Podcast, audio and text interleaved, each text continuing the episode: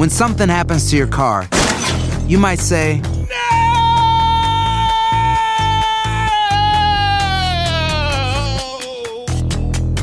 My car. but what you really need to say is something that can actually help. Like a good neighbor, State Farm is there. And just like that, State Farm is there to help you file your claim right on the State Farm mobile app. So just remember, like a good neighbor, State Farm is there. State Farm, Bloomington, Illinois. Boost Mobile tiene una gran oferta para que aproveches tu reembolso de impuestos al máximo y te mantengas conectado. Al cambiarte a Boost, recibe un 50% de descuento en tu primer mes de datos ilimitados. O, con un plan ilimitado de 40 dólares, llévate un Samsung Galaxy A15 5G por $39.99. Obtén los mejores teléfonos en las redes 5G más grandes del país. Con Boost Mobile, cambiarse es fácil. Solo visita boostmobile.com. Boost Mobile, sin miedo al éxito. Para clientes nuevos y solamente en línea, requiere AroPay. 50% de descuento en el primer mes requiere un plan de 25 dólares al mes. Aplican otras restricciones. Visita boostmobile.com para detalles. Si no sabes que el Spicy McCrispy tiene Spicy Pepper Sauce en el pan de arriba y en el pan de abajo, ¿qué sabes tú de la vida? Para, pa, pa, pa. Enigma sin resolver es un podcast para mayores de edad. Algunos escuchas pueden encontrar el contenido del programa ofensivo. Recomendamos la discreción de la escucha, especialmente para menores de edad. Soy enigmático.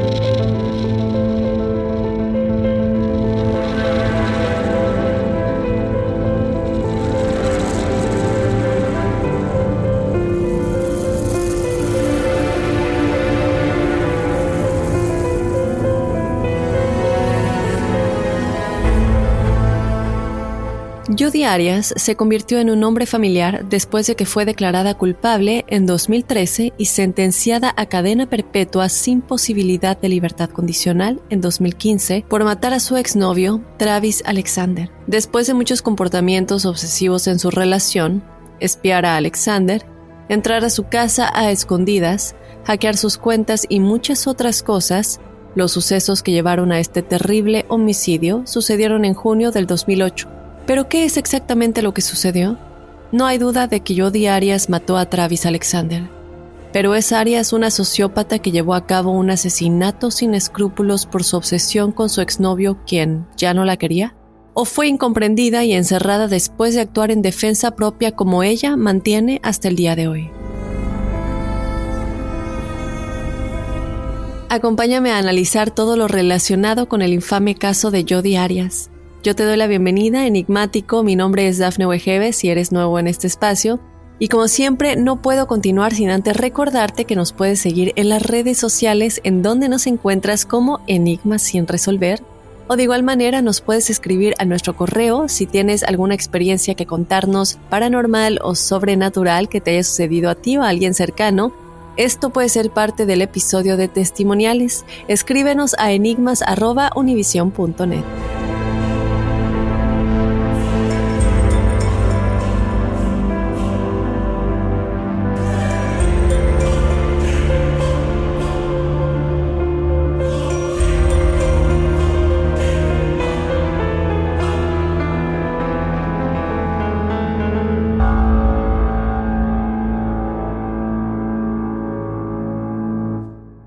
Boost Mobile tiene una gran oferta para que aproveches tu reembolso de impuestos al máximo y te mantengas conectado. Al cambiarte a Boost, recibe un 50% de descuento en tu primer mes de datos ilimitados. O, con un plan ilimitado de 40 dólares, llévate un Samsung Galaxy A15 5G por $39.99. Obtén los mejores teléfonos en las redes 5G más grandes del país. Con Boost Mobile, cambiarse es fácil. Solo visita boostmobile.com. Boost Mobile, sin miedo al éxito. Para clientes nuevos y solamente en línea, requiere AroPay. 50% de descuento en el primer mes requiere un plan de 25 dólares al mes. Aplican otras restricciones. Visita para detalles. Hay gente a la que le encanta el McCrispy y hay gente que nunca ha probado el McCrispy. Pero todavía no conocemos a nadie que lo haya probado y no le guste. Para pa pa pa. La venta para amigos y familiares de JCPenney está de vuelta. Desde el lunes ahorra 30% extra en artículos por toda la tienda. Esos son ahorros adicionales por encima de nuestros precios bajos. Dile a tus amigos, ven con tu familia y ahorren en grande. No olvides, ya se acerca el Día de las Madres. Y tenemos todo lo que mamá quiere: joyería, belleza, salón y tarjetas de regalo. JCPenney, vale la pena. Cupón válido del 29 de abril al 5 de mayo en selección de estilos. Aplican exclusiones. Detalles en la tienda jcp.com.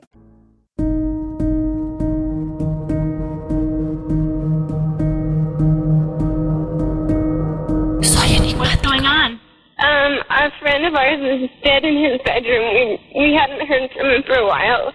I can give you the phone to someone who went in there. Can yes, please. Can you? Hello. Hi. So what's going on? He's uh, he he's dead. He's in his bedroom. Okay. In in the shower. Okay. You're a good friend of, of Travis's. Has he been threatened by anyone recently? Yes, he aware has. of? He has a he has an ex girlfriend that's been bothering him and and um following him and slashing tires and things like that. And you know the ex girlfriend's name? Her, his her name is Jody. Y bueno, esta historia tiene muchas, muchas partes, es una historia un poco compleja. Vamos a comenzar obviamente con quiénes son los protagonistas de esta historia, quiénes son Travis Alexander y Jody Arias. Vamos a comenzar con Travis Alexander. Travis nació el 29 de julio de 1977 y Travis decía que su vida era muy difícil. Esto es algo que él siempre expresó. Él era uno de ocho hermanos y sus padres eran adictos a la metanfetamina. Ellos dejaban normalmente a sus hijos para que se las arreglen solos. La mayoría de las veces, Travis contaba que su madre dormía durante cuatro días seguidos. Aunque eran pequeños, ellos hacían todo lo posible por cuidarse los unos a los otros, por preparar la cena con lo que había en la cocina disponible, que normalmente eran más que nada sopas enlatadas y comida que ya estaba en mal estado, según lo que declaraban. A medida que Travis crecía, supo que su única opción para salvarse era salir de ahí, alejarse de ese ambiente. Así que bueno, él decidió mudarse a Riverside, California, para vivir con su abuela. Su abuela lo aceptó, ella era de fe mormona, y le comenzó a enseñar su fe a Travis. Ahora, Travis se tomó muy en serio el ser mormón. Esto pues es algo que le atrajo demasiado. Él iba a la iglesia constantemente y comenzó a dedicarse de lleno a su nueva religión. Incluso cuando creció y ganó su propia independencia, él seguía siendo muy leal a la fe mormona. Cuando Travis se graduó de la escuela secundaria, fue a una misión con su iglesia, que es como, bueno, según explicaron, un rito de iniciación después de que se te presenta la fe mormona y tú decidas aceptarla. Luego él se mudó a Mesa, Arizona, y según declaraciones de gente cercana, esto fue porque Mesa, Arizona era una de las ciudades que era mejor conocida por su fe mormona, ¿no? Por la comunidad que también estaba basada en esta fe. Ahora, Mesa, Arizona se encuentra bastante cerca de Phoenix, Arizona, es una ciudad de tamaño, de muy buen tamaño, grandecita. Si ustedes viven cerca en esta área, sabemos que tenemos muchos enigmáticos que nos escuchan en Arizona, pues sabrán más o menos en qué parte se ubica y todo lo que estamos platicando. Ahora, una vez que llega a este lugar, eh, comienza pues a formar sus círculos sociales y, a darse a conocer en la comunidad. Travis consiguió un trabajo con una compañía llamada Prepaid Legal Services, que era una empresa de marketing multinivel. Si conocen estas, estos eh, sistemas son como mucha gente los conoce como sistema pirámide. Y esto también se dice que mucha de la comunidad mormona pues eran exitosos en este tipo de marketing, ¿no? Esta empresa de hecho posteriormente cambió su nombre a Legal Shield. Y ahora prestemos mucha atención al nombre de esta compañía porque es clave en la historia. Más adelante también de cómo se conocen Jody y Travis. Entonces, bueno, Travis estaba trabajando allí y también encontró una pasión como orador motivacional compartiendo su historia y sus luchas con otros que tal vez hayan pasado por lo mismo, como les contábamos, la adicción de sus padres y todo esto. Él siempre contaba cómo se puede salir adelante, cómo superó las probabilidades y rompió este ciclo alejándose de las drogas, con lo que convivió desde que era pequeño, ¿no? Con lo que creció básicamente. Él también estaba escribiendo un libro sobre todo lo que había pasado llamado Raising Me, o sea, criándome. Y también tenía un blog donde compartía su historia. Nosotros vamos a hablar bastante de este blog más adelante. Y en este blog él escribía, pues era como un diario, ¿no? Pero también escribía sus pensamientos, lo que pasaba en su vida, la filosofía de cómo él veía el mundo. A la edad de 29 años, Travis comenzó a tener mucho éxito en el ámbito profesional. Era un joven guapo, tenía muchos amigos, le encantaba hacer reír a la gente. Llegó un punto en el que le iba tan bien profesionalmente que pudo comprar su propia casa y era una casa bastante grande que incluso decidió alquilarle dos cuartos a dos de sus amigos y también tener un poquito de dinero extra de esa renta. Él también tenía un perro, un pug negro llamado Napoleón. Y bueno, como vemos en resumen, es un joven eh, exitoso, un joven que le va bien, tiene muchos amigos y lo único que él sentía que le faltaba era encontrar esa mujer que fuera su compañera de vida, que se pudiera casar, que compartiera su fe mormona. Y él ya sentía que estaba en un punto en el que debía encontrarla, ¿no? Muchas veces él expresaba que se sentía juzgado porque eh, él sentía que toda la gente de su círculo social y familiares sentían que ya era hora porque no conseguía a nadie todavía. Y él expresaba mucho de esto en su blog, pero antes de entrar a esa parte vamos a hablar ahora de la otra protagonista de la historia, de la asesina en este caso, Jodi Arias. Jodi nació el 9 de julio de 1980 en Salinas, California. Ahora, ella era la mayor de tres hermanos y realmente no se habla mucho de su educación, pero parece ser algo normal. Lo que sí se sabe es que en algún punto en la escuela secundaria, sus padres descubrieron que ella estaba tratando de sembrar marihuana y ella le estaba almacenando en su techo. Ahora sus padres se encuentran con esto y dicen, ok, ahora vamos a entrar a tu habitación a ver qué más estás escondiendo, porque obviamente ellos ahora piensan que ella ha estado escondiendo muchas otras cosas ella pues siente que están invadiendo su espacio personal, ella siente que la confianza entre ellos ya estaba completamente rota y Jodie escribía mucho en su diario diciendo cómo sus padres violaron completamente ese espacio cuando esto sucedió, pero realmente como pues qué esperaba, ¿no? Eh, ella estaba en la escuela secundaria y está ya cultivando marihuana. Me parece normal que sus padres hubieran eh, sentido la necesidad de ver qué más había, ¿no? Y, y, cabe aclarar que también intentaban hablar con ella, no solamente por este suceso, por muchos otros, incluso cuando ya pasa todo lo del crimen, se puede ver a sus padres en la sala de interrogatorios explicando el tipo de relación que tenían con ella y cómo siempre trataron como de entender entenderla y entender su cabeza, ¿no? Lo que pasaba en su vida y, en sus pensamientos. Pero bueno, por esta situación obviamente me parece de lo más normal que los padres hayan intentado ver qué está sucediendo, pero Jody evidentemente no estaba nada contenta con esto. Los padres de Jody también han declarado que ellos intentaron todo por mantener el orden en la vida de Jody, por tratar de entender, como les decía, lo que sucedía, pero no, no tuvieron resultados. Intentaron todo y nada funcionó. Entonces, cuando Jody estaba en la escuela secundaria, la familia en algún punto se mudó a una nueva ciudad y Jody escribía en su diario cómo se sentía realmente fuera de lugar, como si ella no perteneciera ahí. Parecía muy alterada y muy sola, y ella decía que no sentía que tuviera nadie con quien hablar. Sus padres la escribían como muy inteligente, pero un poco extraña.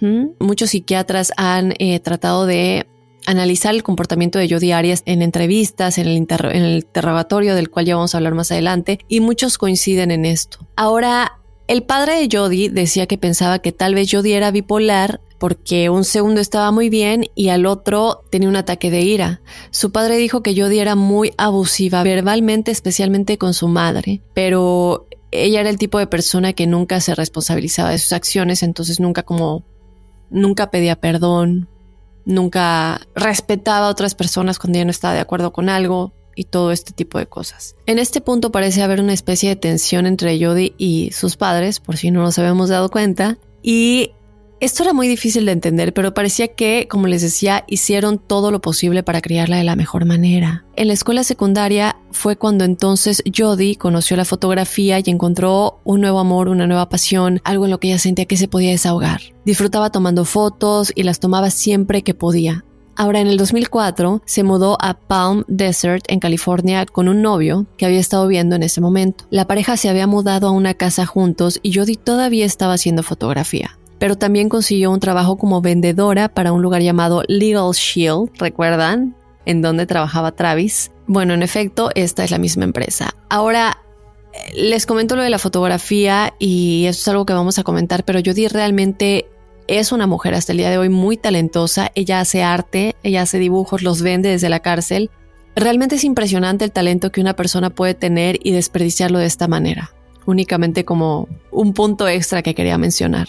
Vamos entonces ya a entrar al cómo se conocen Travis y Jody Arias y cómo comienza esta relación. En septiembre del 2006, esta empresa, Legal Shield, estaba llevando a cabo una conferencia de trabajo en Las Vegas donde hicieron que un grupo de sus empleados saliera de viaje a, Las Vegas con todo pagado, todo, eh, tanto los hoteles como las comidas, y era como un, un, viaje muy padre que se iba a realizar para todos los empleados de la empresa. Esto era para una convención muy importante y se iban a encontrar con diferentes miembros del equipo que también estaban en diferentes partes del país. Todo esto con el motivo pues de eh, reclutar a más gente, aprender a vender en este eh, tipo de servicio de marketing multinivel. Y en una de las noches había un grupo de personas reuniéndose para cenar en un café y este grupo de personas, incluida Jody, estaban ahí parados afuera esperando a que los llamen para sentarse. Entonces, cuando Travis se acerca al grupo y se presenta, se acerca a Jody, él se presenta, hola, soy Travis, y todos los que estaban a su alrededor dijeron que hubo una conexión instantánea entre Jody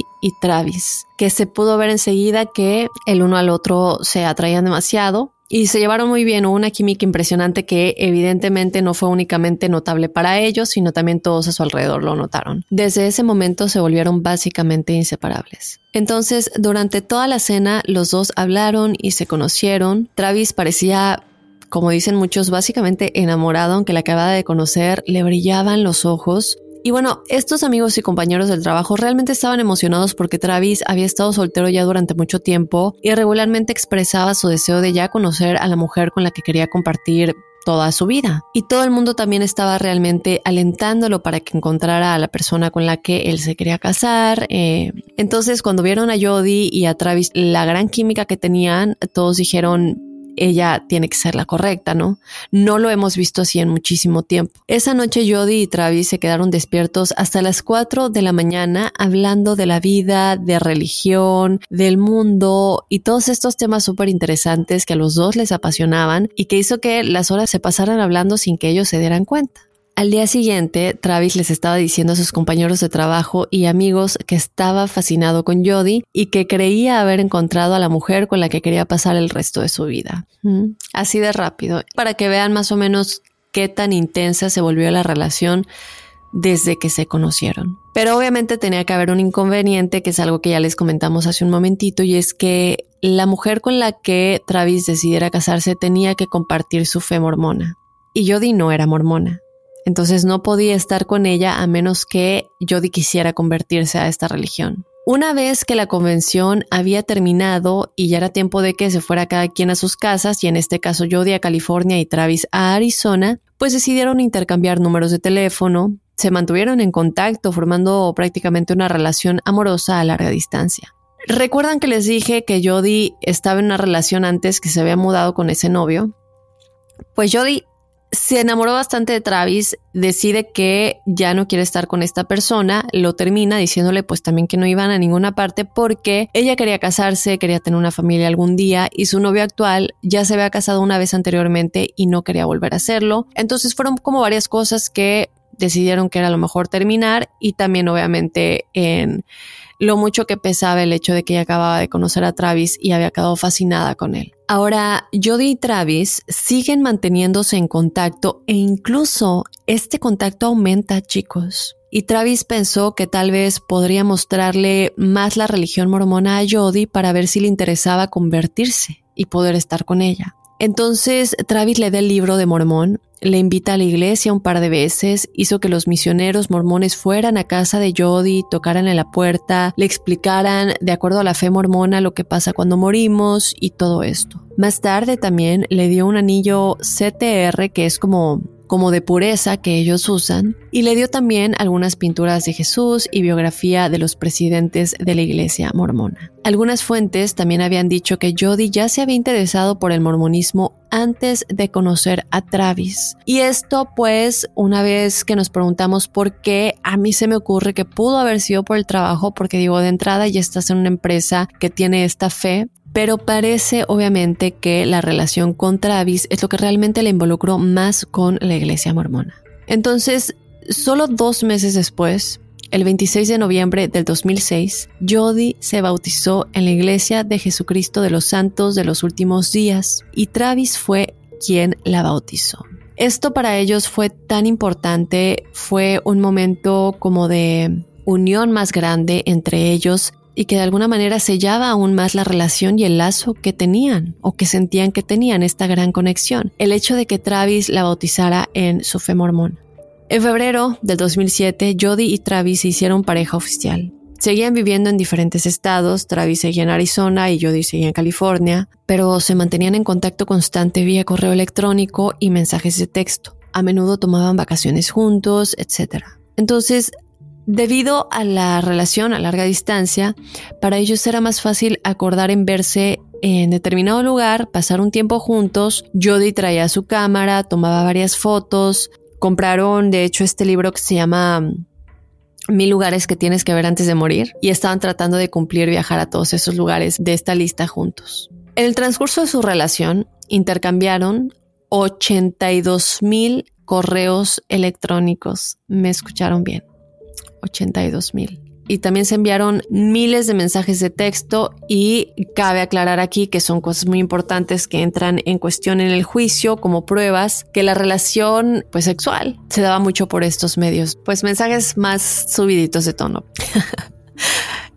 Ahora, en la fe mormona, tener relaciones sexuales antes de casarse y si ustedes saben de esta fe, es, un gran no, no, no está bien visto, no está permitido. Digo, lo puedes hacer obviamente sin sacarlo a los cuatro vientos, pero no es algo que esté bien visto. Digo, recordemos que Jody acaba de entrar a la fe mormona. Esto es algo que Travis ha vivido toda su vida y es algo que realmente es importante para él. Y desde mi punto de vista, esto no es algo que Jody respetara mucho. Para Jody era más importante causarle tentación como volverse una mala influencia de alguna manera para él, porque no es algo que él quería hacer. No estoy diciendo que esté mal ni bien, cada quien tiene sus puntos de vista. A lo que me refiero con esto es a que Jody estaba haciendo algo que realmente ella sabía que él no quería hacer, pero sabía que la tentación le podía ganar y ella se aprovechaba de eso. Jody llevaba su cámara a la habitación para tomar fotos y videos en los momentos en los que ellos estaban en la cama. Travis comenzó a decirle en esos tiempos que sentía como si tuviera un gran peso encima y un gran peso sobre sus hombros, porque sabía que lo que estaba haciendo pues no era bien visto para la fe, ni tampoco es algo con lo que él se sentía cómodo. Él sabía que no debería haber tenido relaciones sexuales, pero muchos de sus amigos declaran que él decía que se sentía como, como que tuviera una adicción por Jody, que, que, era adicto a ella. Para este tiempo Jody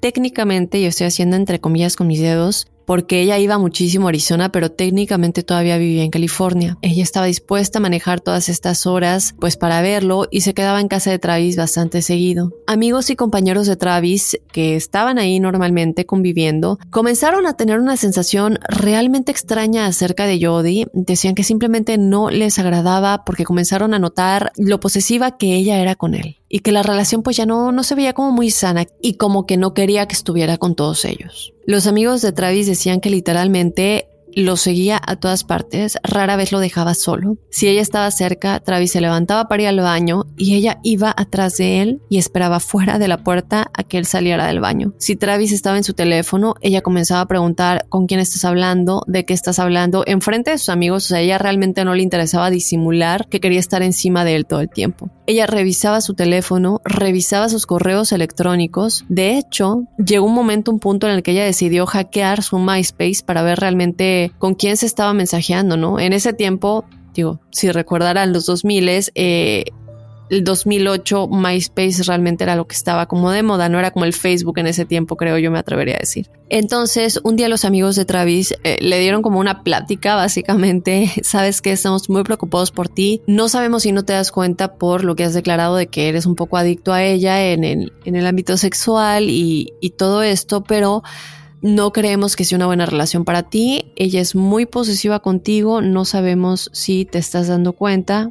Estamos preocupados por ti. Jody es muy posesiva contigo. Nos preocupa que te haga daño. Ya empezaron a sentir que le iba a hacer daño. Se comporta de manera muy extraña cuando todos estamos juntos. De hecho, para darles un ejemplo, en una de esas ocasiones comenzaron a hablar de esto con Travis en su cuarto mientras la puerta estaba cerrada y le dijeron, te apuesto que ella ahorita está afuera de la puerta escuchando lo que estamos diciendo y como que le retaron a que fuera a comprobarlo. Travis se acercó sigilosamente y en silencio para que ella pues no lo escuchara que estaba viniendo a la puerta de su cuarto, la abre y ¿qué creen?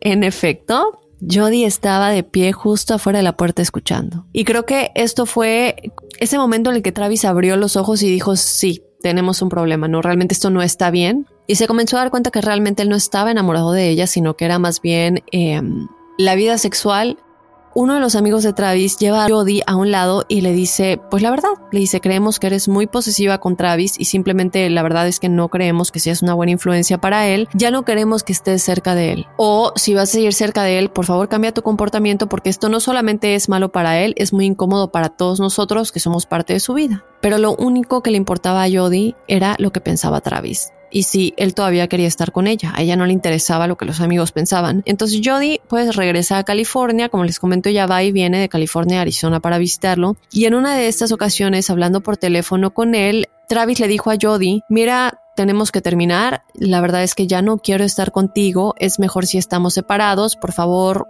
ya no me contactes. Pero desde luego, esto no detuvo a Jody, así que ella seguía yendo a su casa y lo espiaba o solo pasaba por afuera y se quedaba esperando a que llegara para ver con quién llegaba, se quedaba afuera, eh, digo, en su coche estacionado, pero escondido, como viendo, ¿no? Y todo esto. Pero esto eh, va a subir de tono muy, muy intensamente enigmáticos y se los digo con tiempo para que estén pendientes. Después de esto, Jody se vuelve aún más posesiva y regresamos a lo mismo. Sus amigos siguen sintiendo que algo está mal. Jody comienza de alguna manera a enfermar a Travis y él vuelve a distanciarse hasta que ahora sí termina la relación con Jody por completo y le pide que por favor haga su vida con alguien más y que lo deje en paz. Jody se obsesionó tanto enigmáticos que no podía aceptar que esto estuviera sucediendo, entonces regresaba a las largas horas de manejo de California a Arizona solo para espiarlo. Ella, para que se den una idea, entraba a casa de Travis a escondidas y se metía detrás del sillón principal de la sala de estar, la sala de la casa, sin que él se diera cuenta obviamente, y se quedaba ahí atrás para espiarlo, para ver cuando llegara. Incluso a veces se quedaba a dormir ahí con tal de saber qué es lo que Travis hacía dentro de la casa. Jody le escribía correos electrónicos a Travis diciéndole que tenía un acosador y que alguien la seguía y la miraba a través de las ventanas. ¿Con qué motivo? Bueno, ella le dijo a Travis que este acosador le estaba diciendo que debería estar con él no con Travis, sino con él, con el acosador, porque Travis no era lo suficientemente bueno para ella y porque, que aquí está la clave creo yo, porque él vivía en Arizona y ella en California. Entonces ella le dice, es que el acosador me está diciendo que no debemos estar juntos porque tú vives en Arizona y yo en California y que yo debería estar con él y no me deja de acosar por correo y ya tengo mucho miedo de que me vaya a hacer algo. Travis está un poco preocupado por Jodie y eh, a este punto él comienza a preocuparse y le dice a sus amigos que tenía mucho miedo por ella, que ella necesita ayuda, que tiene un acosador, que está en California y lo que ustedes seguramente están pensando, que es lo mismo que yo pensé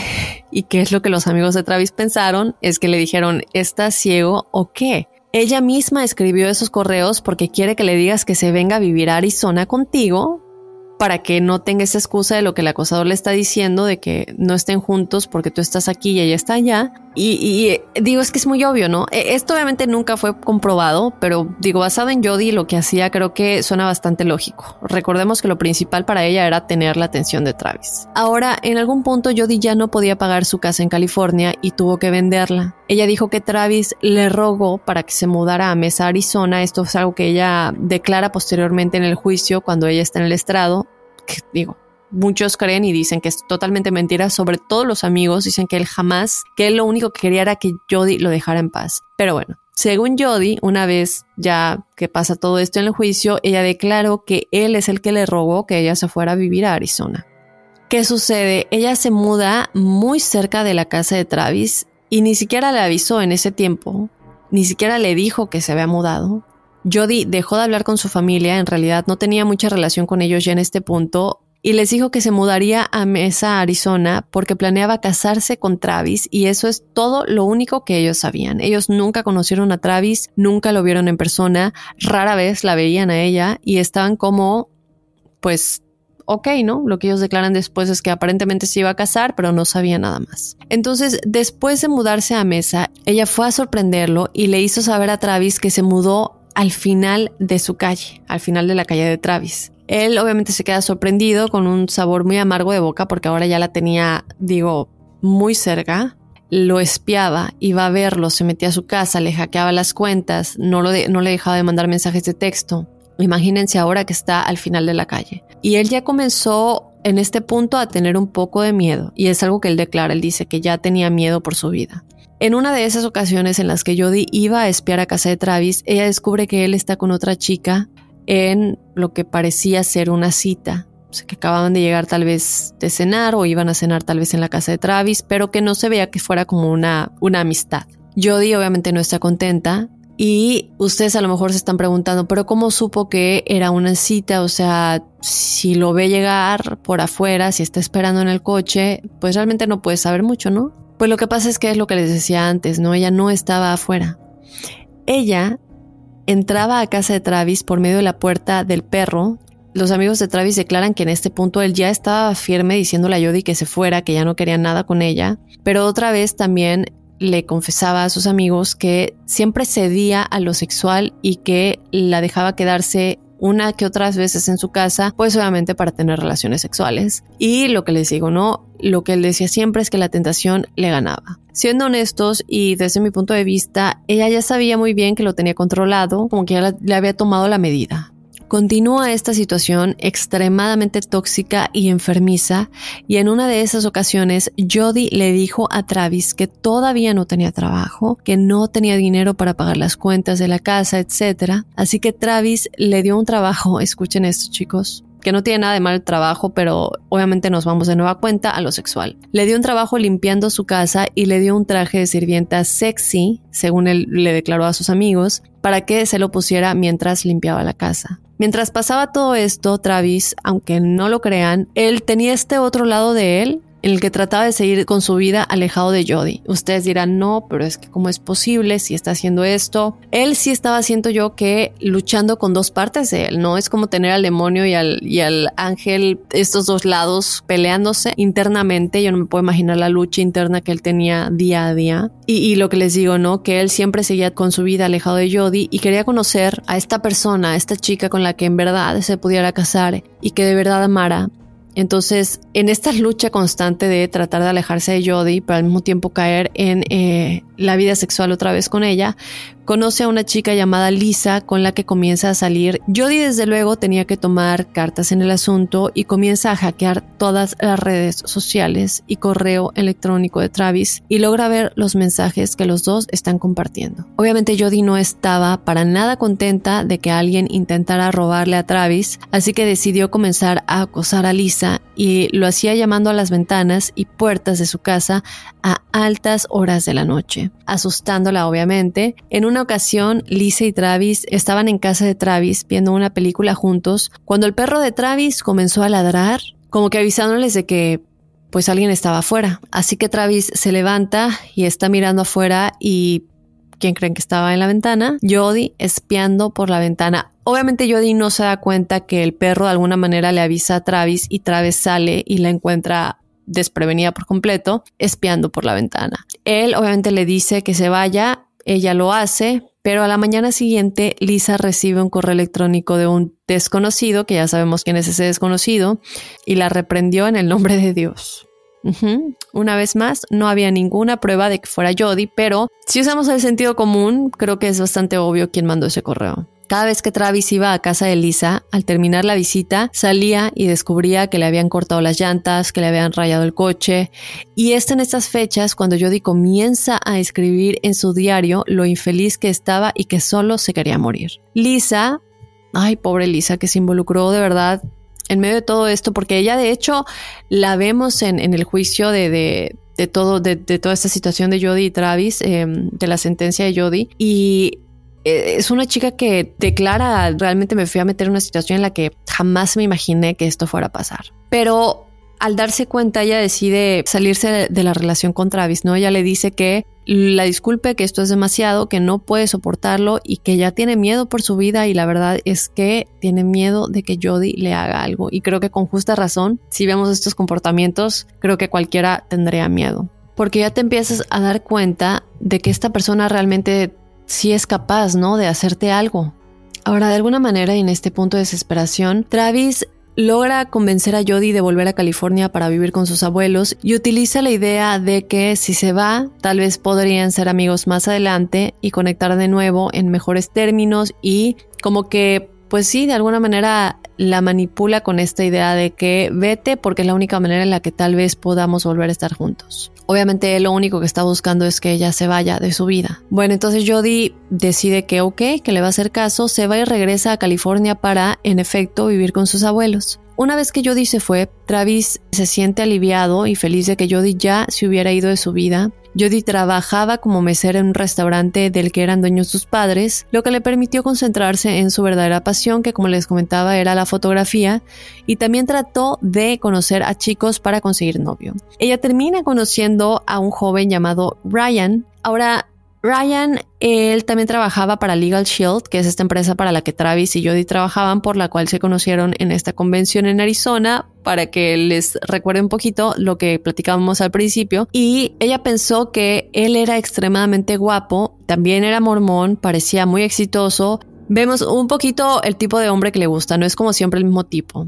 Pero él vivía en Utah. Sin embargo, los dos se mantenían en contacto bastante seguido a través de MySpace muchas cosas muy similares a la relación con, con Travis. En estas pláticas comenzaron a planear reunirse en persona pronto. Afortunadamente, Travis siguió adelante y en febrero del 2008 conoció a una chica llamada Mimi. Ahora, Mimi parecía perfecta en todo lo que él buscaba en una futura esposa, pero a pesar de que él trató de enamorar a Mimi en muchos intentos, ella terminó confesándole que lo veía más como un gran amigo y no como alguien en quien ella estuviera interesada románticamente. Jody comienza a acercarse a Travis nuevamente. Ya es algo enfermizo, es que yo no puedo ni siquiera imaginarme lo que... Para empezar, el estar obsesionado con alguien de esta manera debe ser un infierno, no solamente para la persona que es tu target, la persona que tú estás acosando, y ella evidentemente no se puede salir de esto, vuelve otra vez a contactar a Travis, lo llama por teléfono, le deja mensajes de voz y le habla cada vez que tiene oportunidad.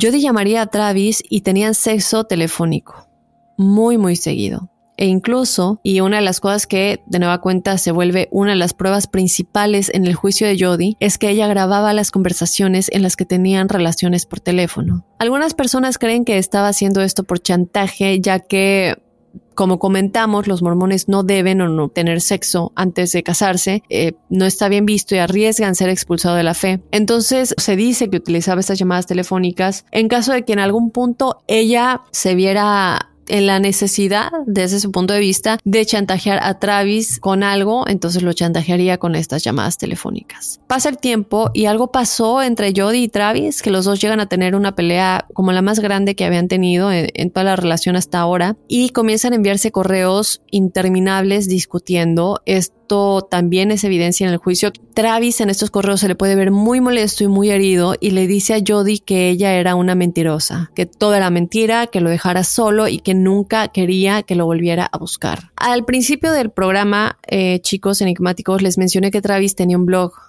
En este blog, para ese tiempo de la pelea, él comenzó a publicar más de lo normal. Su última entrada, de hecho, fue el 18 de mayo.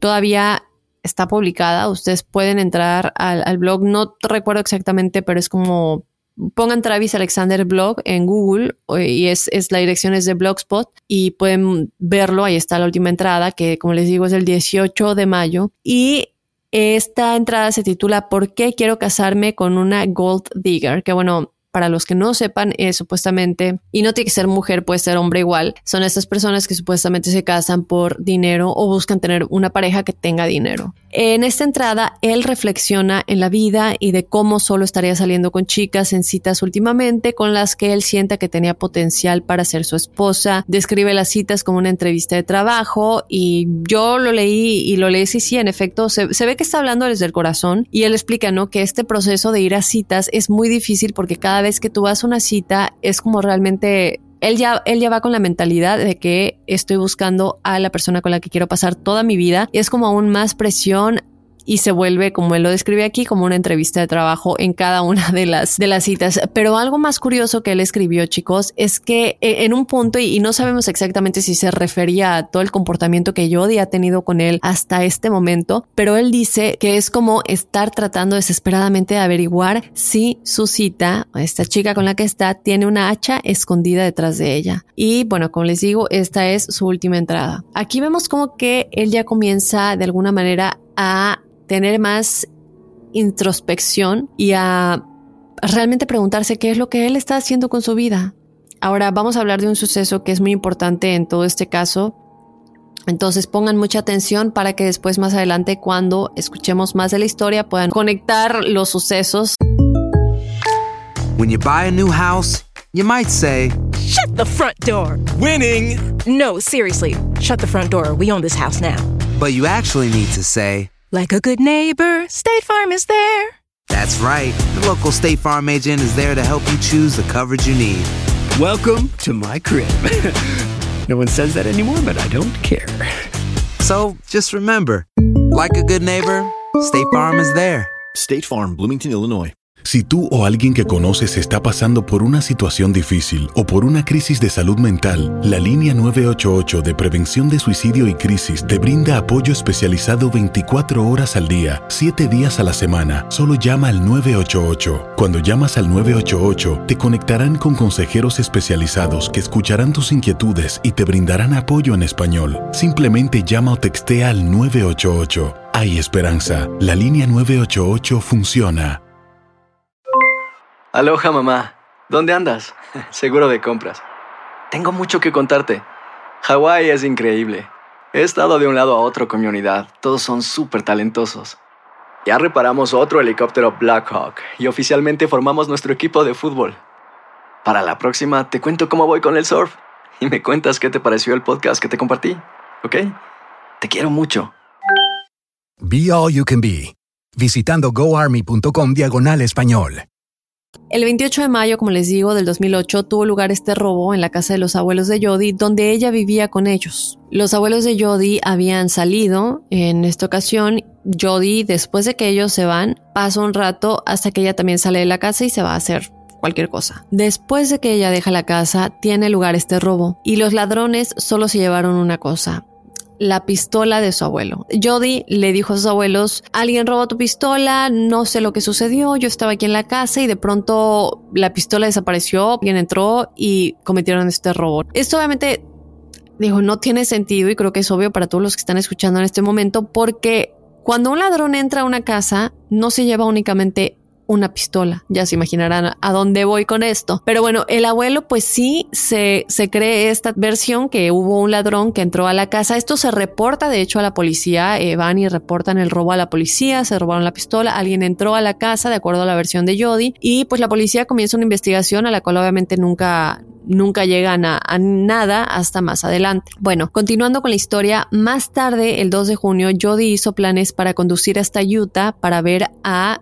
su más reciente interés amoroso, como les decía, este chico Ryan que vivía en Utah. Y antes de salir a su viaje para ver a Ryan, ella va a rentar un coche. Pero este lugar, rentadora de coches, estaba a más de una hora de la casa de Jody. Entonces, esto ya comienza a ser sospechoso. Ya se imaginarán por qué. Porque digo, había muchísimas otras rentadoras de autos más cerca del área donde ella vivía, pero ella va a rentar un carro a un lugar que está mucho más lejos y esto se cree que es pues para que no la pudieran como detectar en el área cercana de que ella rentó un coche porque la conocían. Cuando llega al lugar y más adelante cuando el empleado declara qué es lo que sucedió, se le ofrece un auto rojo que ella rechaza. La teoría aquí es que el auto rojo pues llama mucho la atención y sería más fácil como identificarla. Posteriormente le dan un coche blanco en su lugar.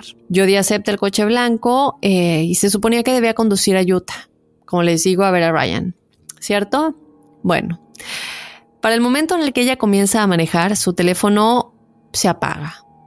O ella lo apaga o se muere. Ella dijo evidentemente que se apagó porque se murió inesperadamente, pero que luego se volvió a encender por sí solo muchas horas después. Se suponía que Jody llegaría a Utah el 4 de junio, pero no llegó sino hasta el 5 de junio. En este transcurso de tiempo, Jody llamó y envió correos electrónicos y mensajes de texto a Travis. Yo voy a hablar un poquito más de esto a fondo más adelante, pero es importante que tengan el contexto. En este tiempo el que ella está manejando, entre el 4 y el 5 de junio, ella le llama a Travis, le envía correos electrónicos y le manda mensajes de texto y en uno de estos intentos de contactarlo le deja un mensaje de voz en la noche del asesinato y le dice que pues esperaba que pudieran hacer planes en el futuro, que se vieran, que volvieran a irse de viaje y también le dice que va camino a Utah y que accidentalmente había conducido 100 millas en sentido contrario sin darse cuenta, pero que se acababa de dar cuenta, que acababa de dar la vuelta y que ya iba en la dirección correcta hacia Utah. Obviamente todo esto, como les digo, en mensaje de voz porque Travis no contestó a esa llamada,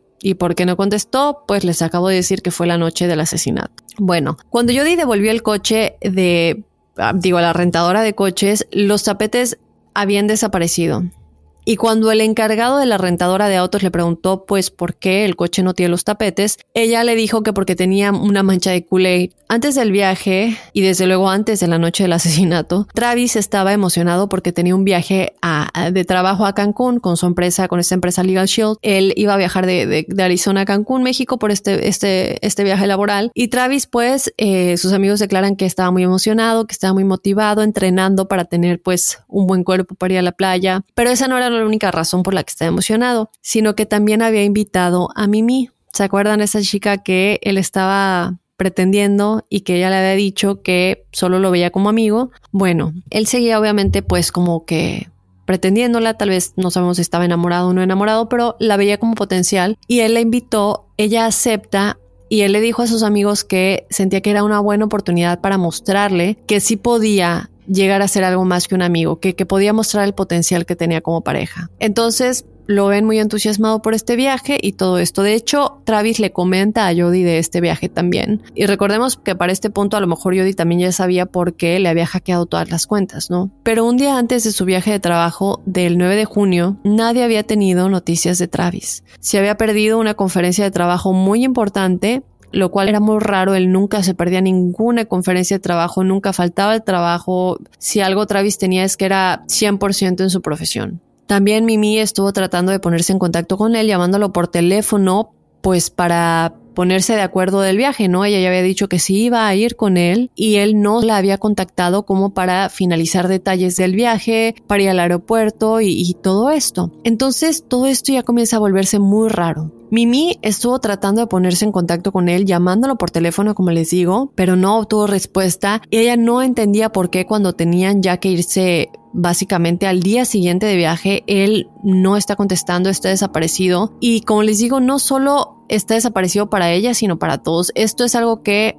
siente ella que ya hay algo más allá que no es para nada Travis. Entonces ella le dice esto a sus amigos, todos están de acuerdo que algo está raro, pues que algo malo le ha pasado a Travis. Así que decidieron ir todos a la casa de Travis, tocan a la puerta y no reciben respuesta alguna. Sin embargo, uno de sus mejores amigos se sabía el código del, de bloqueo del garage y se abre la puerta del garage ahí es cuando sale uno de los roommates de Travis, que recuerdan que les dije al principio que Travis era el dueño de la casa, pero él le rentaba dos cuartos a dos de sus amigos para tener ese dinero extra. Entonces uno de ellos sale, que era el único que estaba en la casa de hecho, y sale del cuarto y como que sorprendido, ¿qué es lo que están haciendo aquí, no? Y ellos le dicen, eh, bueno, pero cabe mencionar que él tenía la música a todo volumen y que es por esa razón por la que él no escuchó que estuvieran tocando la, puerta. Pero una vez que ellos ya están adentro, le tocan el cuarto, él sale eh, con la música a todo volumen y le pregunta que qué hacen ahí y le dicen pues es que no sabemos nada de Travis. ¿Dónde está Travis? Lo hemos estado tratando de contactar, no sabemos nada de él. Él les dice que Travis ya se fue a Cancún, que según él había tal vez salido el día anterior porque no lo había visto en la casa y pues que ya se había ido de viaje. Y ellos le dicen que no,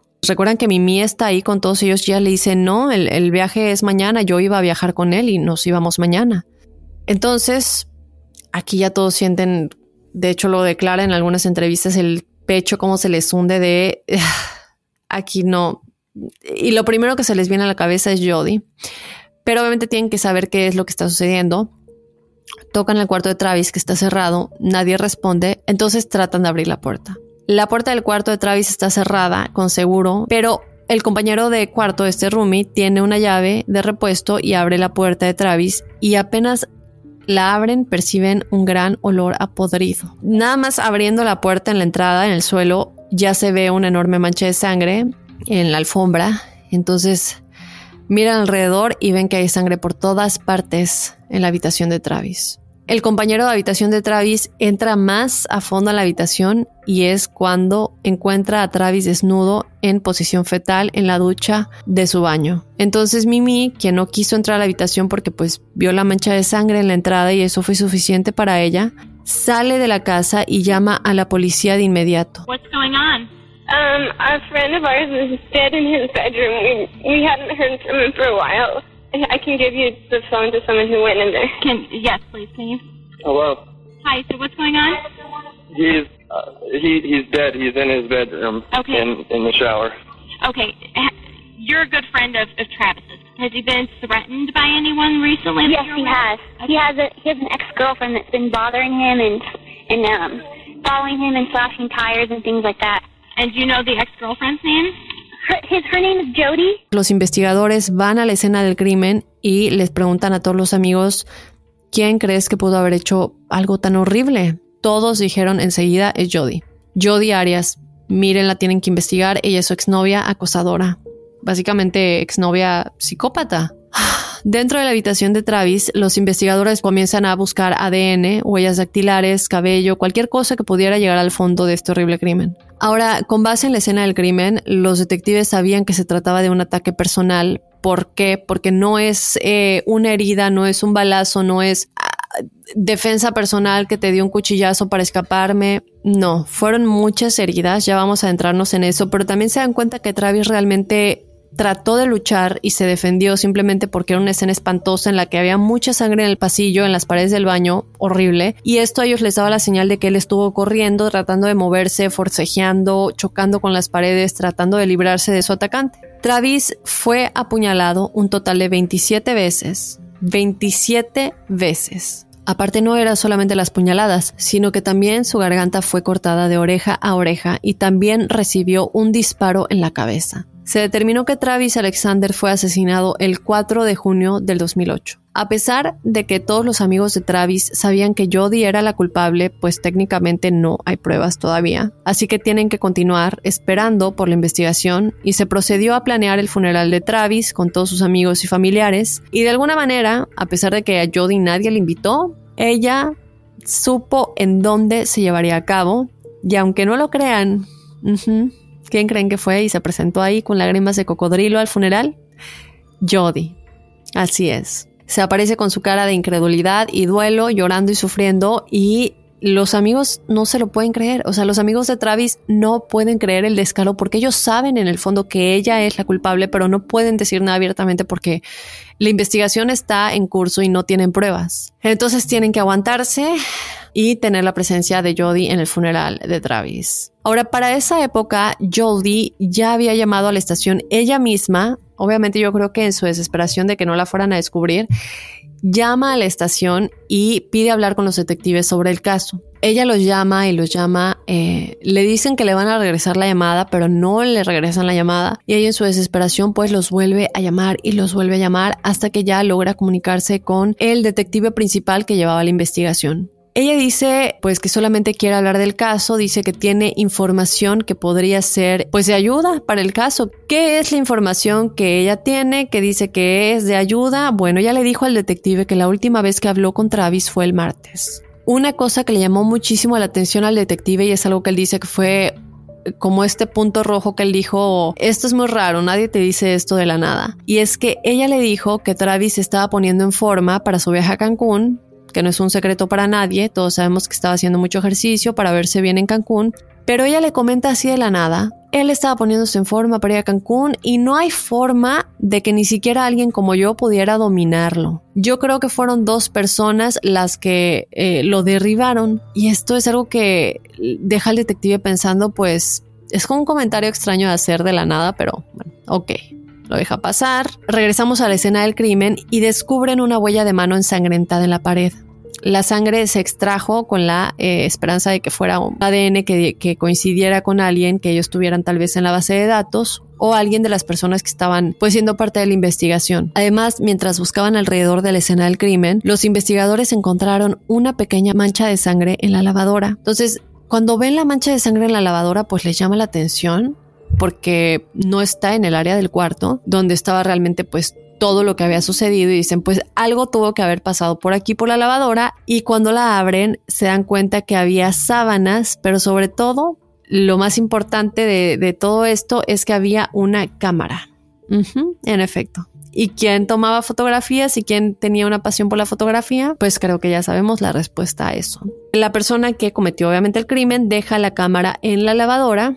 También se dan cuenta que la lavadora había terminado un ciclo de lavado sacan la cámara y la tarjeta de memoria de la cámara había sido borrada. Llevan esta cámara y la tarjeta con un experto del FBI y se dan cuenta que la persona que borró la tarjeta de memoria tomó cinco pasos específicos para borrar estas imágenes solo demostrándole a los detectives, ¿verdad?, que la persona que hizo esto sabía lo que estaba haciendo y que era totalmente intencional. O sea, si tienes que llevar a cabo cinco pasos, sabes lo que estás haciendo. Eso es lo que pensaron los detectives. A pesar de que esta persona borró estas imágenes, ellos hicieron todo lo posible por recuperar las imágenes y el 19 de junio del 2008, los detectives lograron recuperar las imágenes de la tarjeta de memoria de la cámara. Y aquí comienza otra parte muy macabra de la historia. La primera foto que apareció fue una foto en la que Jodie está desnuda en la casa de Travis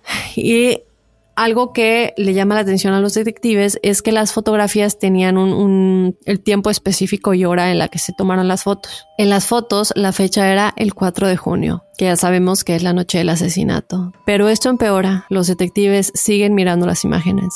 La siguiente serie de fotos mostraban a Travis desnudo en la cama. Jody parecía haber metido a Travis en la ducha y comenzó a tomar fotografías de él como si él estuviera modelando mientras se bañaba.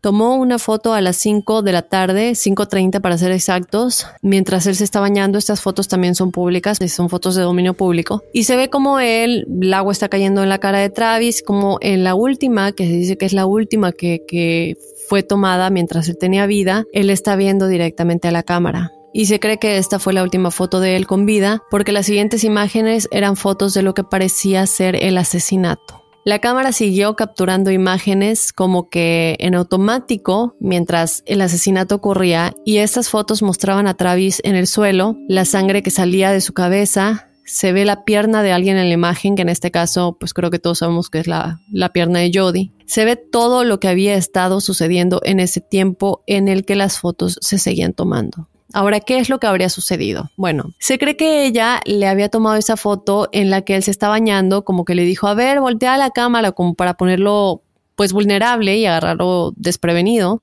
Jody comenzó su ataque. Él trató de escapar cuando ella le cortó el cuello y lo arrastró de regreso al baño, donde ella le disparó en la cabeza y luego lo metió en la ducha y enjuagó su cuerpo. Luego borró las fotos y luego tomó toda la ropa de cama, las sábanas, porque bueno, habían tenido relaciones sexuales anteriormente y seguramente su ADN podría ser detectado por medio de esto, y puso todas las sábanas en la lavadora. Ahora se cree que Jody eh, simplemente olvidó agarrar la cámara, pero que no quería lavarla. Esa es una teoría. Otra teoría es que, según ella, después de borrar las imágenes y lavarla, la cámara iba a estar inservible y pensó que ya se había salvado. La policía va a casa de los abuelos de Jody, en donde, como saben, ahorita ella se encuentra en este tiempo, ya se encontraba viviendo con ellos. Entonces, cuando salen, esto fue, por cierto, el 15 de julio. Bueno, cuando ellos están ahí para hacer el arresto, la policía se da cuenta que las balas de la pistola que se usó para dispararle a Travis eran del mismo calibre que la pistola que fue reportada como robada del abuelo de Jody. ¿Recuerdan cuando entraron a robar la casa? También, mientras estaban en casa de los abuelos de Jody, descubrieron que Jody estaba ya lista para irse en un auto que acababa de rentar y este estaba lleno de ropa, cuchillos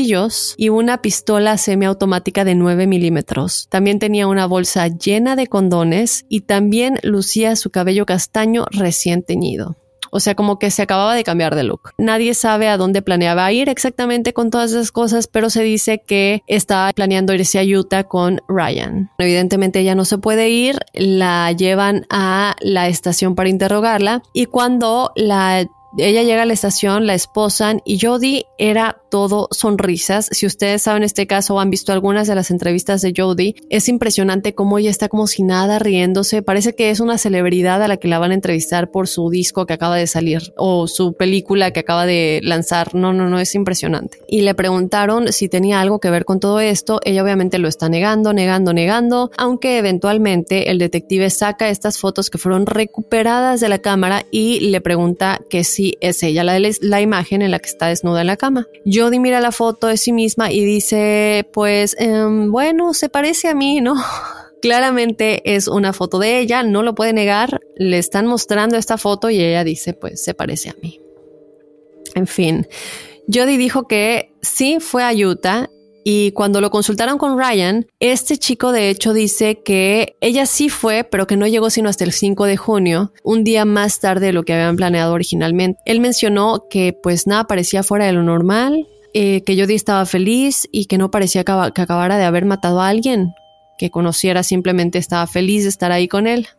De hecho, en varias entrevistas, bueno, yo vi una de las entrevistas más largas que se le hizo a Jodie y ella declara que, pues, que ella llegó a casa de Ryan y le dice el, pues, el entrevistador, ¿qué estabas pensando tú? ¿Qué pasaba por tu cabeza cuando estás manejando como si nada después de haber matado a tu exnovio?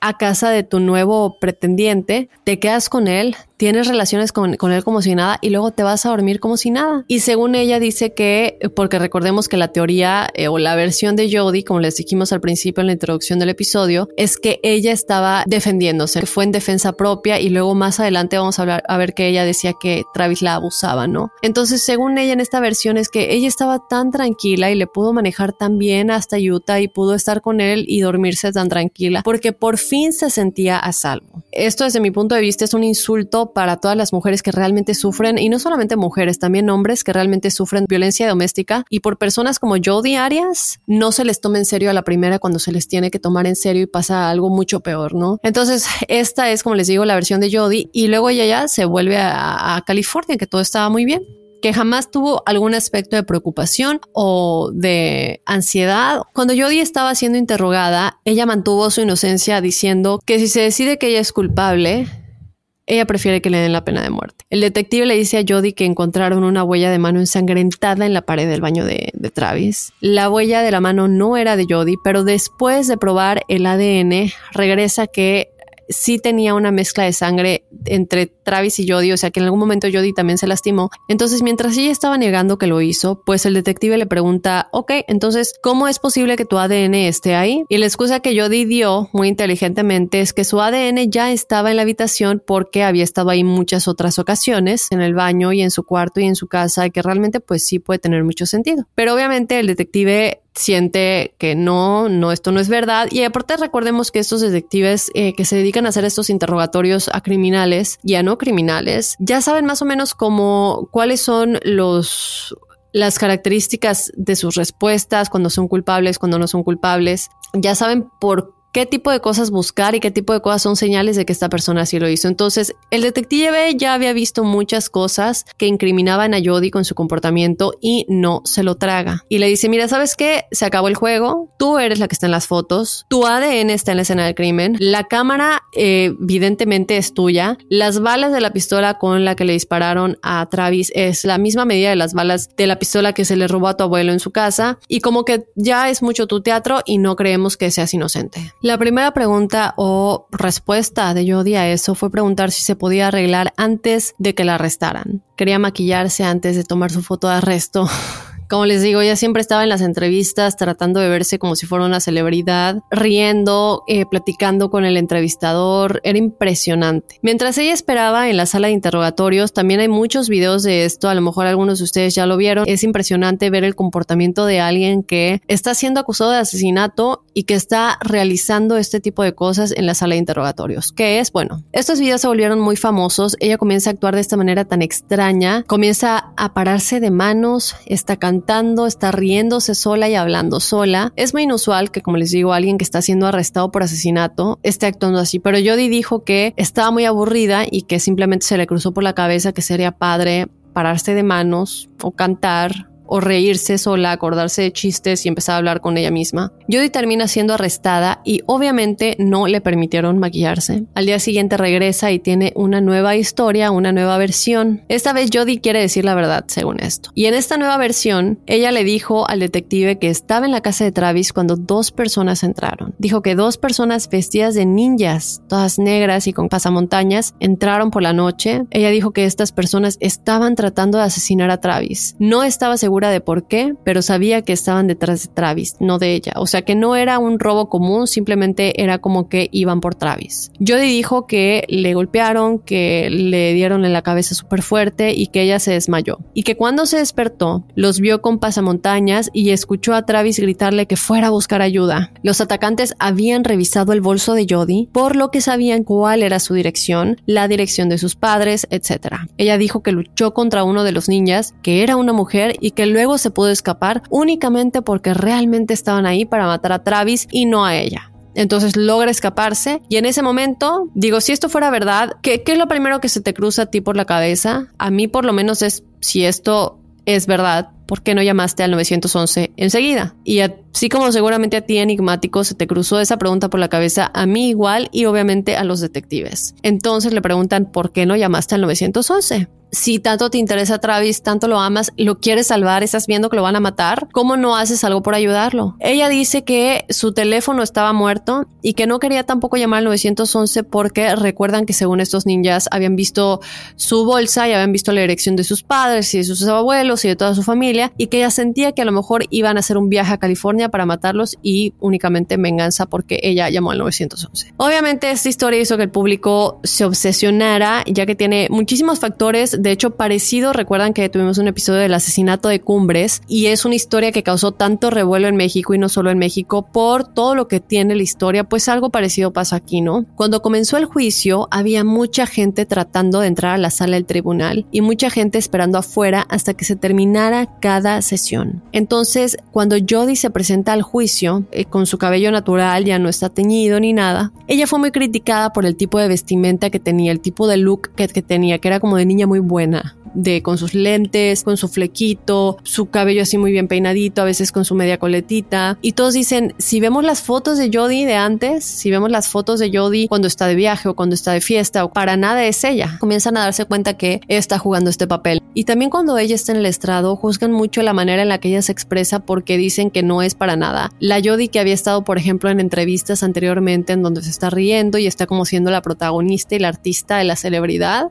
comienzan a darse cuenta que ella está jugando un papel de alguien que realmente no es, únicamente para pasar por inocente. Durante el juicio, el fiscal y el detective principal presentan toda la historia de lo que creen que sucedió basándose en la evidencia que encontraron. Esto es lo que creen que sucedió. Cuando Jody fue a hacer su viaje a Utah, llenó dos tanques de gasolina para su viaje. Ahora bien, eso fue extraño porque hay muchas estaciones de servicio de gasolina en todas partes. Pero bueno, ellos estaban tratando de demostrar que esto fue premeditado y que ella no quería detenerse por gasolina para que no hubiera registro de estas cargas de gasolina y también que no la captaran las cámaras de seguridad en alguna parte, etc. Jody luego apagó su teléfono celular para que no pudiera ser rastreada. Cuando llegó a la casa de Travis, eh, no estoy segura exactamente qué sucedió una vez que ella llegó ahí. O sea, no sé cómo es que él la dejó entrar, de qué fue la conversación o cuál fue su excusa para estar ahí, porque acuérdense que él ya le había dicho que ya no quería volver a saber nada de ella y ella ya lo había aceptado de alguna manera. Evidentemente, en algún momento él la deja entrar, comienzan a tener relaciones sexuales, se comienzan a tomar fotos y luego Travis se mete a la ducha donde Jodie está tomando más fotos como jugando. Jody tomó la última fotografía en donde Travis está viendo directamente a la cámara posando y como les dije anteriormente se dice que ella le pidió que mirara a la cámara modelando como para distraerlo o agarrarlo desprevenido y es ahí donde decide apuñalarlo en el pecho. Él sale de la ducha luchando, cayendo hacia el lavabo. Creen que estaba tosiendo porque hay muchas salpicaduras en el espejo y en la pared, pero son salpicaduras como Sí, yo creo que cuando estaba tosiendo, pues obviamente sale toda la sangre. Se cree que Jody viene detrás de él y lo apuñala varias veces por la espalda cuando él está tratando de huir. Recuerden que hay sangre por toda la alfombra y por todo el piso en el baño. Travis, todavía vivo y luchando por su vida, intenta escapar y se dirige hacia el pasillo y luego, hacia el final del pasillo, se cae al suelo y es ahí cuando Jody le corta el cuello de oreja a oreja lo arrastra de vuelta al baño y luego le dispara en la cabeza. Lo coloca de nuevo en la ducha para enjuagarlo. Luego Jody se limpia, pone toda la ropa de cama, las sábanas, etc. y la cámara en la lavadora y luego se va a Utah y vuelve a encender su teléfono cuando llega a la carretera principal. Y ya bastante lejos de la casa de Travis, llama al celular de Travis.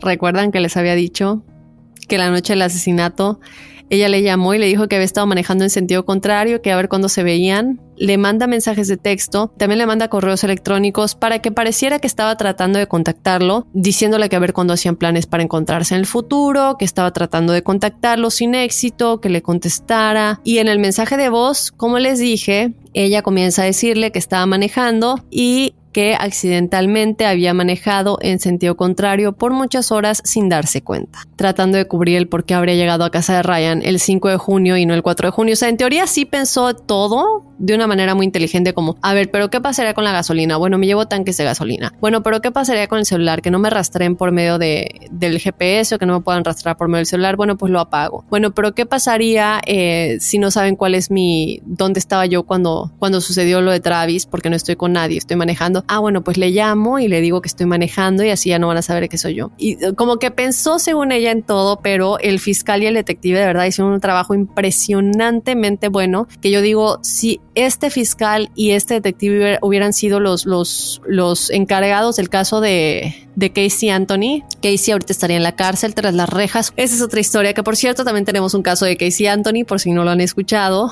Esa es otra historia. Durante el juicio, Jody sube al estrado y una vez más cambia la historia. Ahora ya no son los ninjas. Ahora ya no entraron dos personas que tenían algo en contra de Travis y ella salió huyendo y logró salvarse. No. Ahora ella hace lo peor de lo peor. Ella le echa la culpa a Travis en el estrado, que él no era una buena persona, que no respetaba a su fe. Y cabe mencionar que esta no es opinión presentada por nosotros, lo quiero aclarar, sino que es lo que fue presentado en la corte de acuerdo al testimonio de Jody con respecto a lo que Travis hacía y sus creencias. También podemos ver la escena del crimen, que no fue una defensa propia de te doy un cuchillazo y me salgo corriendo para salvarme. No, no, no.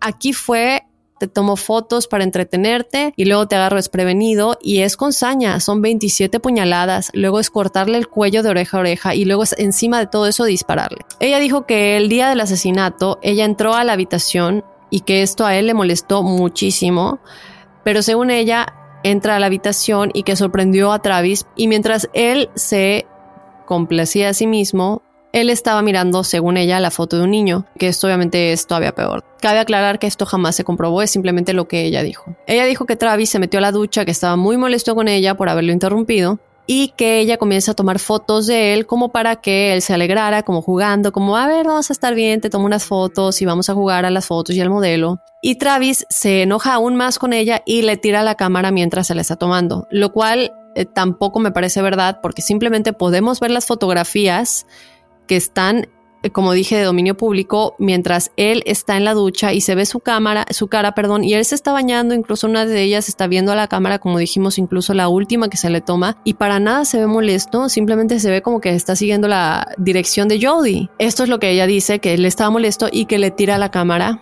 y qué es lo que llevaría a esas fotos accidentales del asesinato, cuando la cámara cae al piso y se queda como disparando fotos en automático. Luego trató de atacarla, pero ella pudo agarrar un cuchillo y apuñalarlo por la espalda, y luego mientras él estaba en el suelo, ella corrió hacia el armario porque era ahí donde guardaba su pistola, ella ya sabía eso, entonces entra, agarra la pistola, y Jody dijo que se desmayó y no recuerda dispararle porque entró como en un blackout, ni tampoco recuerda cuando lo arrastró, ni recuerda cortarle el cuello. Ella no recuerda nada de eso. Entonces la teoría es que ella tuvo como un, episodio de post-trauma automático e inmediato, obviamente, que hace como que ella vaya en negro por completo y se quede como dormida, pero sigue estando despierta y defendiéndose pero ya no se acuerda de nada de eso. Como vemos aquí, la nueva defensa de Jody fue que Travis le estaba golpeando y que era un pedófilo. Como les dije, lo más bajo de lo bajo. Después de no solo ser obsesiva y arruinarle su privacidad, pero de haberlo asesinado, y otra cosa que cabe mencionar es que ella dice que cuando él trata de atacarla mientras está bañando, porque sigue muy enojado, porque según esto lo descubrió, ella eh, agarra un cuchillo y es como logra defenderse en primera instancia. Si tú no sabes que te van a atacar, ¿de dónde vas a agarrar un cuchillo en el baño?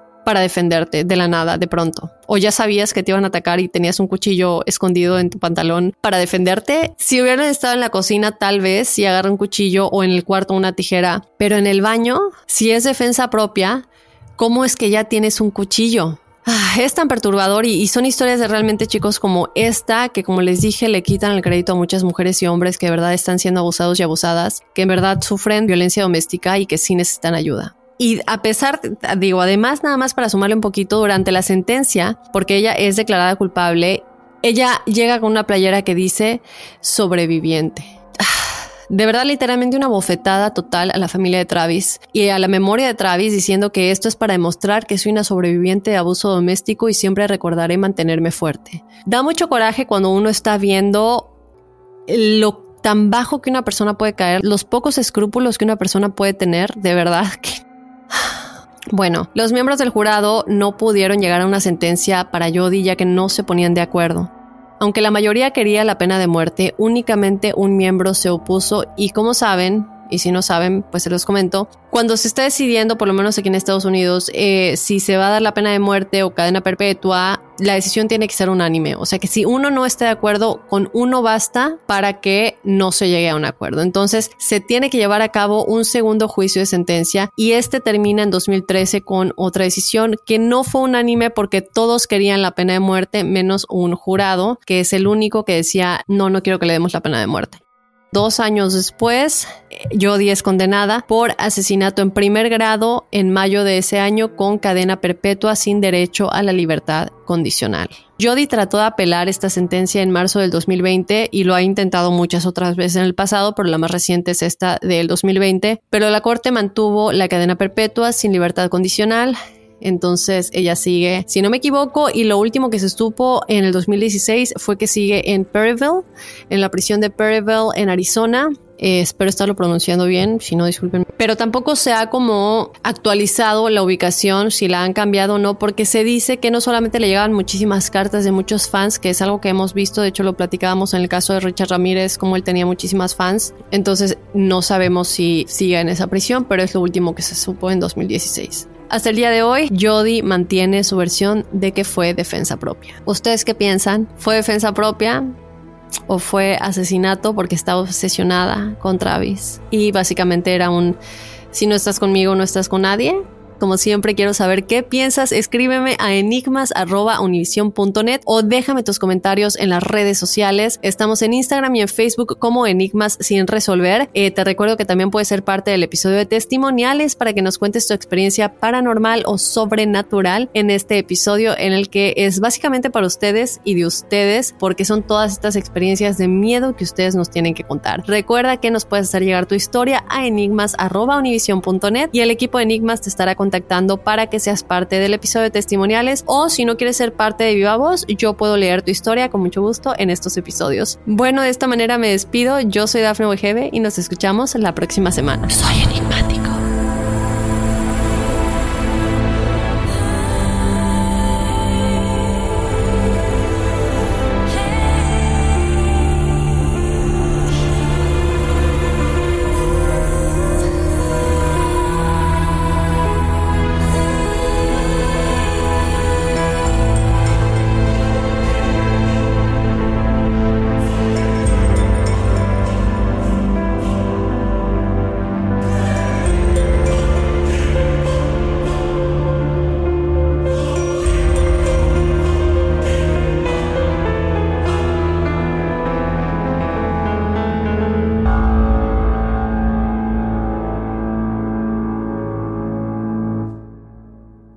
Si tú o alguien que conoces está pasando por una situación difícil o por una crisis de salud mental, la línea 988 de prevención de suicidio y crisis te brinda apoyo especializado 24 horas al día, 7 días a la semana. Solo llama al 988. Cuando llamas al 988, te conectarán con consejeros especializados que escucharán tus inquietudes y te brindarán apoyo en español. Simplemente llama o textea al 988. Hay esperanza. La línea 988 funciona. Aloha mamá, ¿dónde andas? Seguro de compras. Tengo mucho que contarte. Hawái es increíble. He estado de un lado a otro con mi unidad. Todos son súper talentosos. Ya reparamos otro helicóptero Blackhawk y oficialmente formamos nuestro equipo de fútbol. Para la próxima te cuento cómo voy con el surf y me cuentas qué te pareció el podcast que te compartí, ¿ok? Te quiero mucho. Be All You Can Be, visitando goarmy.com diagonal español. Si no sabes que el Spicy McCrispy tiene Spicy Pepper Sauce en el pan de arriba y en el pan de abajo, ¿qué sabes tú de la vida? Para, pa, pa, pa.